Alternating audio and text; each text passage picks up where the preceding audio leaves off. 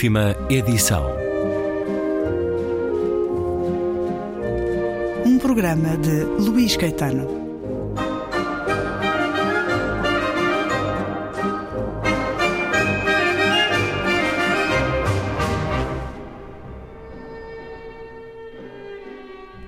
Aqui todas precisavam dela. As pessoas nos retratos. O olhar dos retratados parecia cruzar-se com o seu. Independentemente do canto da galeria em que estivesse, alguns esticavam o pescoço para observar. Olha para mim, pareciam todos dizer. Mrs. March percorreu o labirinto interminável de corredores. Todas as galerias estavam apinhadas de olhos, mãos e sobrolhos franzidos. Passou por uma pintura a óleo, em que baixavam da cruz para cima de um amontoado de tecidos luxuosos em tons de vermelho e azul o corpo gasto de Jesus Cristo. Estas imagens eram-lhe familiares e evocavam as manhãs de domingo passadas na igreja. Os seus pais sempre tinham preferido a Catedral de St. Patrick, mesmo ao fundo da rua onde viviam. Os sermões entediavam-na. Uma vez tinha-se inclinado para a mãe e perguntado num sussurro por que razão as mulheres não podiam ser padres. As mulheres engravidam, segredara a mãe. Contemplou a imagem de uma crucificação em que Cristo olhava para os céus de sobrancelhas erguidas e lábios entreabertos. O sofrimento pintado nas faces era tão dramático, tão persistente, tão feminino, agora que pensava nisso. Mrs. March continuou até ao fundo da sala e virou à direita, entrando na galeria em que tinha a certeza que encontraria, na sua barroca moldura dourada, a variante menos popular de rapariga com brinco de pérola. Inclinando a cabeça, inspecionou o retrato. Embrulhada num chale sedoso, Aquela rapariga era tão feia e tinha uma anatomia facial tão estranha. Testa alta, olhos distantes, sobrancelhas quase ausentes, que se não estivesse a sorrir, me teria medo. O seu sorriso, além disso, tinha qualquer coisa de inquietante, como se ela soubesse que nos esperava algum destino macabro e essa ideia lhe desse prazer. Olá, Kiki, cumprimentou Mrs. March. Tinha visto aquela rapariga pela primeira vez numa visita com os pais, no início da puberdade. No primeiro contacto, pensara que a rapariga era lenta, ou como as crianças cruéis gritavam no recreio, atrasada. Os olhos não alinhavam bem e havia algo imbecil na sua expressão vazia. Da primeira vez que vira o quadro, Mrs. March escondera-se atrás do pai. Quando espreitara por trás das pregas do casaco dele, poderia ter jurado que a rapariga lhe sorrira tolamente. Mrs. March logo percebeu as semelhanças entre as duas. A tez pálida, o aspecto desengraçado. E sim, aquele sorrisinho estúpido. Em casa tinha suficientes fotografias pouco lisonjeiras que confirmavam a ligação. Nessa noite, no escuro do quarto, acordara com o ruído de uma respiração pesada e catarrosa. Era a rapariga do retrato. Vá-se lá saber como tinham-na trazido para casa com eles. No início, sentiu-se dominada pelo pânico. Mas passadas algumas noites, a familiaridade da respiração tornou-se quase tranquilizante. E Mrs. March deu por si a conversar com ela. E é um excerto do livro Mrs. March, romance da escritora espanhola Virginia Feito, tradução de Alda Rodrigues, com a chancela Alfaguara. Bem-vinda à Antena 2, Virgínia Feito. Obrigada. Vamos conversar eh, em espanhol, em castelhano, apesar de a sua vida ser muito feita na língua inglesa. Este romance foi escrito, esta novela foi escrita hum.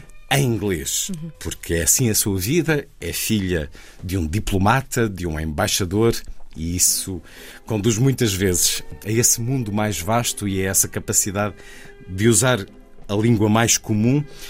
Li um certo em que é referido esse quadro de Vermeer, estudo sobre uma jovem mulher, um quadro de 1665 ou 1667.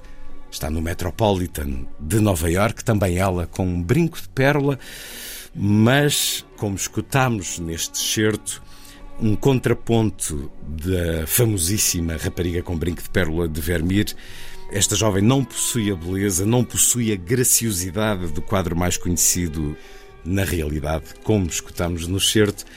pode-se retirar daqui algo de inquietante, de feio até. É um quadro que foi doado pelos Wrightsman, que têm várias salas no Metropolitan de Nova York, mecenas, que eram amigos de John Fitzgerald Kennedy e doaram este e muitos outros quadros a um El Greco também, que julgo que é referido neste certo, que foi também doado por eles nas diferentes galerias, nas diferentes salas do Metropolitan de Nova York. Virginia Feito, recorda-se do impacto? Foi também assim consigo quando viu este quadro? ¿Lembra-se de ese primer momento con él? Sí, eh, la primera vez que vi el cuadro no fue en persona, fue en, internet.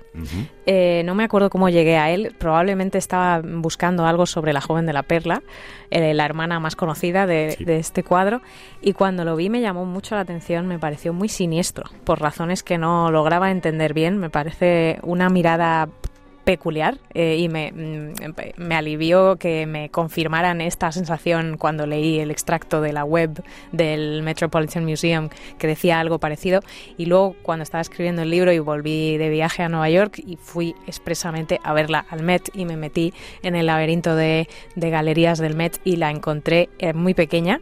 Eh, eso me impactó, pero me, me, me impactó otra vez No fundo, este olhar tem qualquer coisa de Gioconda, da Mona Lisa. Sim, muito pequena. Também estamos sempre presos neste olhar. E foi vê-lo propositadamente ao Metropolitan no intuito de o integrar num romance, numa novela, de escrever sobre ele? Fui expressamente a verlo para asegurarme y por si acaso me inspiraba algo más. ¿Ya con Mrs. March mm. na sí, sua cabeça? Sí. Ya no estaba terminado el libro, pero estaba bastante avanzado. Também teve amigos imaginários, porque no fundo é isto que ela se transforma para Mrs. March, em Sim. jovem. Um amigo imaginário. Sim. Alguém que anda muito pelo mundo e que vai deixando amigos em diferentes partes do mundo, também precisa, teve a necessidade de um amigo imaginário? Eu tinha, tinha uma gemela imaginária. Se chamava Sara. e suena tan tan siniestro como era. y entonces era como yo y tenía mi, eh, mi cara. Bueno, yo quería mucho una, una gemela, alguien igual que yo. Soy la única hermana, soy la única niña de tres hermanos. O sea, tengo hermanos mayores, eh, bastante más mayores que yo. y quería una, quería una mejor amiga. ¿Y había diálogo? ¿Conversaban? Sí, sí, sí. A ver, yo sabía que no era real, pero me la imaginaba hablando conmigo. ¿Escribía? Eh, hmm, buena pregunta. No. No, porque tampoco querría que compitiera conmigo. Era amiga, pero no tanto. ¿eh? Es que mm, keep your friends close and your enemies close.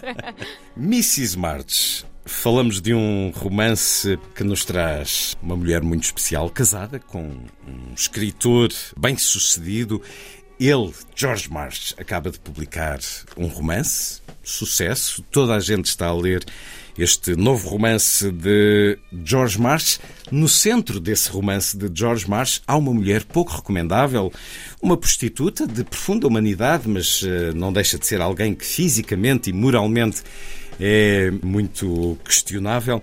E um dia, no café onde habitualmente Mrs. March compra o seu pão com azeitonas, a empregada dá-lhe os parabéns por eh, ela ter sido uma inspiração para essa personagem do marido. Ora, a partir daí, acompanhamos Mrs. March num mundo que começa a abanar de muitas maneiras, acompanhamos-la dentro da cabeça, estamos a seguir a sua evolução numa espiral, em algo que será uma queda longa e continuada, uma narrativa que se enquadra dentro da noção do fluxo da consciência.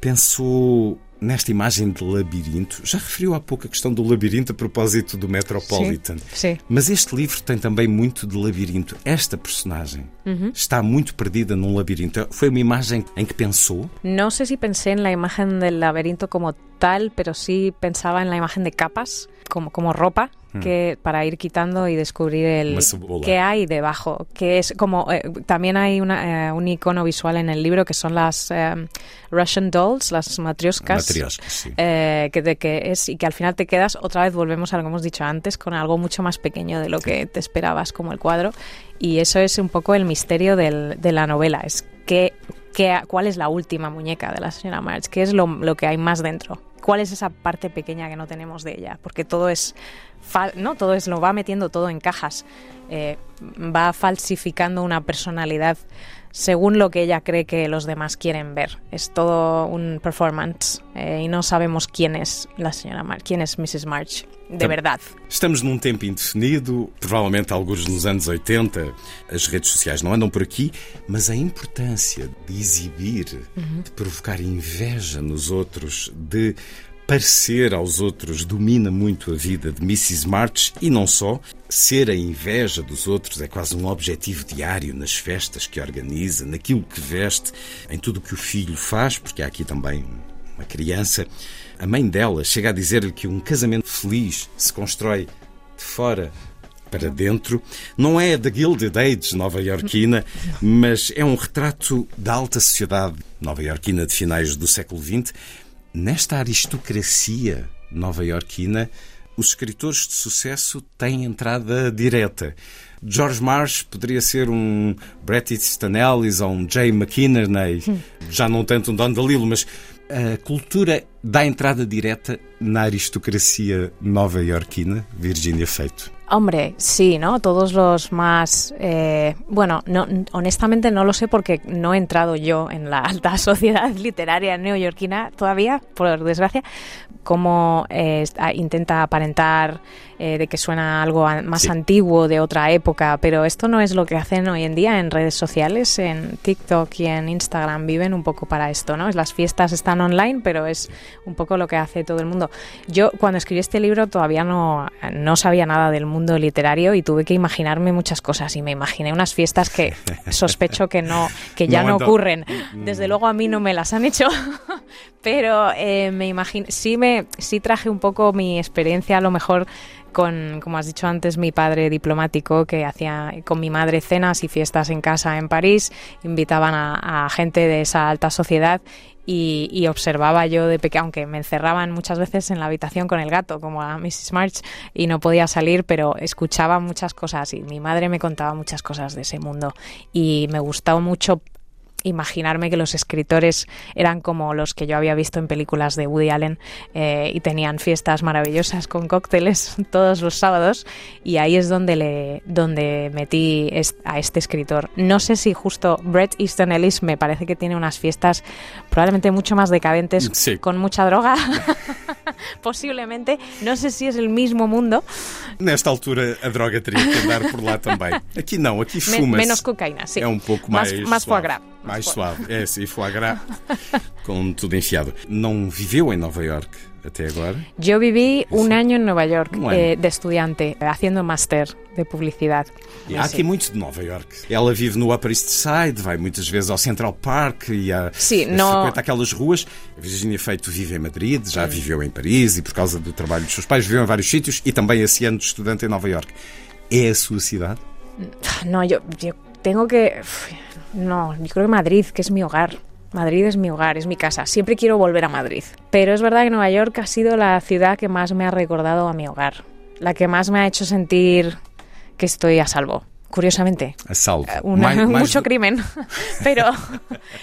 me... Mais do que pela movida, continua a haver uma movida madrilena, apesar do turismo.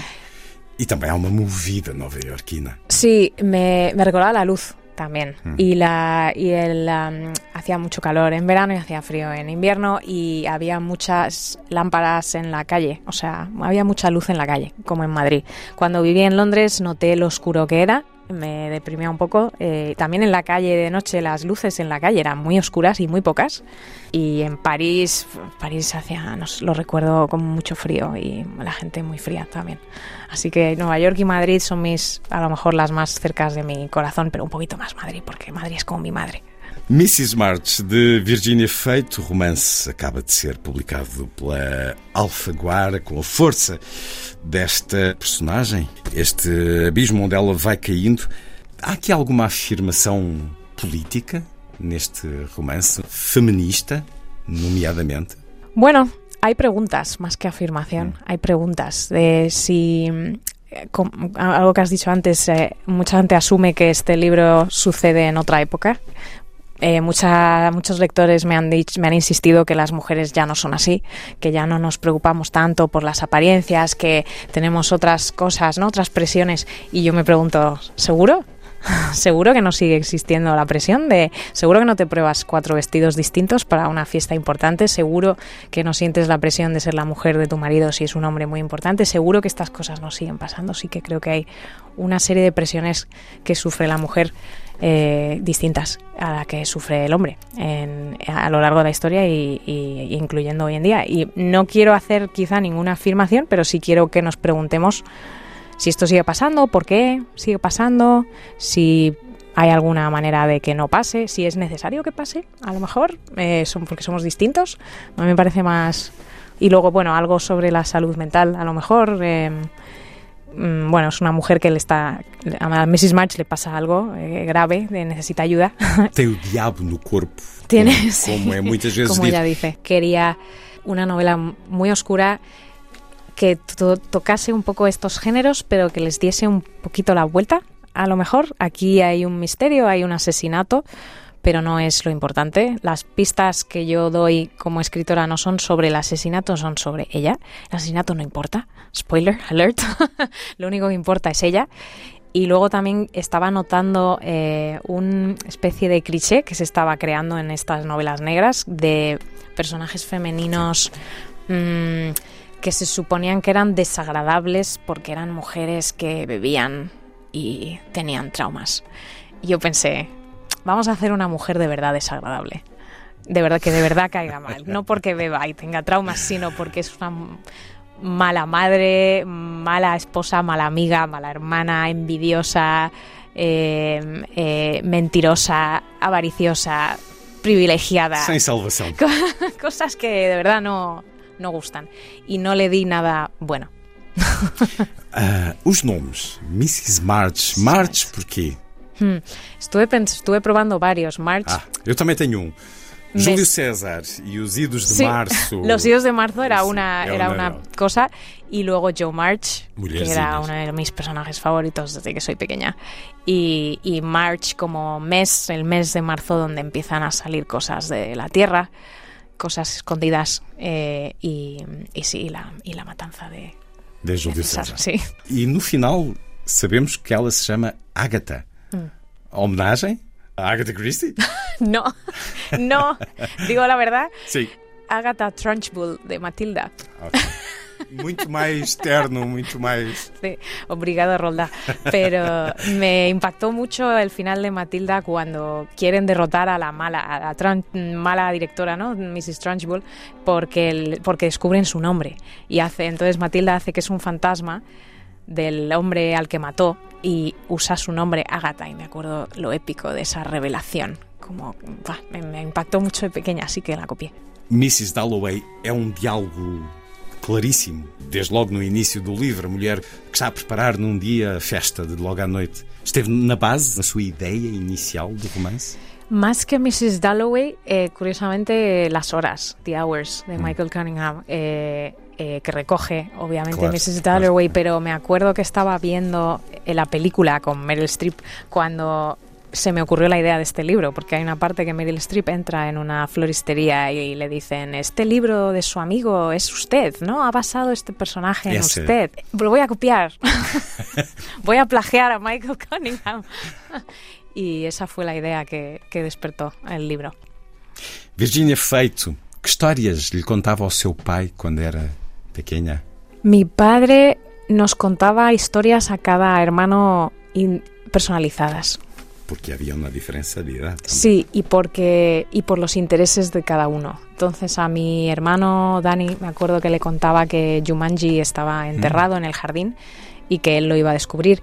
Y a mí me contaba historias sobre niñas que, eh, que se metían en, en, barcos en el Nilo y descubrían misterios. Bem, ambas son Las histórias. mucho mejores. Mas também, também gostava da história do Jumanji, ¿o no? me gustaba mucho la historia de Jumanji también, pero a mi hermano noto que le, le contaba cosas que eran más metía más a mi hermano en la historia, a lo mejor porque si no mi hermano se aburría. Y a mí no, a mí me contaba historias con personajes, creo que ya sabía que por dónde iba yo, eh, pero no me leían cuentos, me los contaba, me con- se inventaba, se inventaba historias, sí. Y luego yo leía muchísimo, muchísimo. Me compraba todos los libros que quería, todos, todos los que quería. Me los compraba siempre. Eh, me encantaban las novelas góticas, El Jardín Secreto, me gustaba mucho. Y Jane Eyre. Eh, y los tenía en, en tape, en cassette. Y los escuchaba. E essa vida de filha de diplomata que anda pelo mundo é só vantagens? Bueno, no viajamos tanto porque mis padres son muy caseros y muy hogareños. Entonces ir a París, por ejemplo, me creo que fue de lo más importante que me ha pasado para mi escritura, porque como era el inglés, al idioma al que me desarrollé más, porque era el idioma que siempre conocíamos inglesas. todos, sí. Y todos los estudiantes eran de todos los países, pero el inglés era lo que nos unía a todos. Entonces, en París, eh, entre los 8 y los 12, fueron clave porque los eh, desarrollé eh, como nunca el idioma y la lectura y la escritura y los profesores en ese colegio vieron que tenía algo algo de o ellos creían que tenía algo para escribir y lo fomentaron y lo apoyaron mucho obviamente siempre observar distintas culturas creo que es, es bueno pero yo soy muy hogareña y me cuesta mucho salir de mi casa Eh, me, soy muy sensible a los cambios soy como un gato me pone muy nerviosa los cambios en mi atmósfera, la luz, los olores, la humedad. Me pone muy nerviosa. Soy un poco excéntrica en ese sentido, soy un poco neurótica, así que lo paso mal. E tem um gato? No, tuve uno 20 años y su muerte fue muy traumática para mí, la verdad, Clarín. Rest in peace. Clarín. Mm, lo vi morir porque insistí. Mala idea, no lo hagáis nunca. Eh, y lo vi en directo y, y era lento y doloroso. Mrs. March, de Virginia Feito, com a edição Alfaguara, bem sucedido onde quer que esteja a ser publicado, em língua inglesa, espanhola, agora na língua portuguesa e já com direitos comprados por Elizabeth Moss para produzir e interpretar o filme. Que depois alguém verá e se inspirará numa cena para escrever outro romance, como uma matriosca também. Mrs. March de Virginia Feito, escrever é o que quer fazer na vida, ou se ficar muito rica com este livro, vai fazer outra coisa qualquer. Ojalá, ojalá. Eh, me gustaría seguir escribiendo. Mucho, Siempre. sí, ojalá. Eh, el siguiente está salido tan bien que el siguiente, claro, va a ir mal, seguro, por lógica. Quem são os seus escritores hoje? Quem são as suas paixões literárias?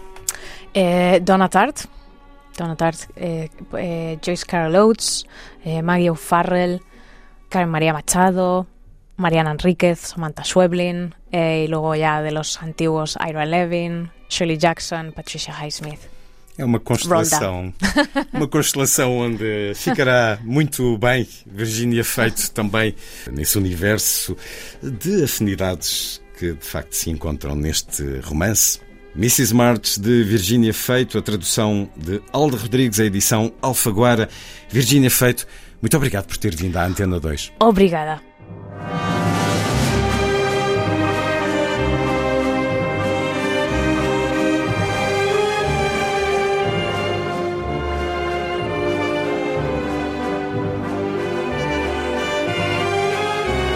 Última edição.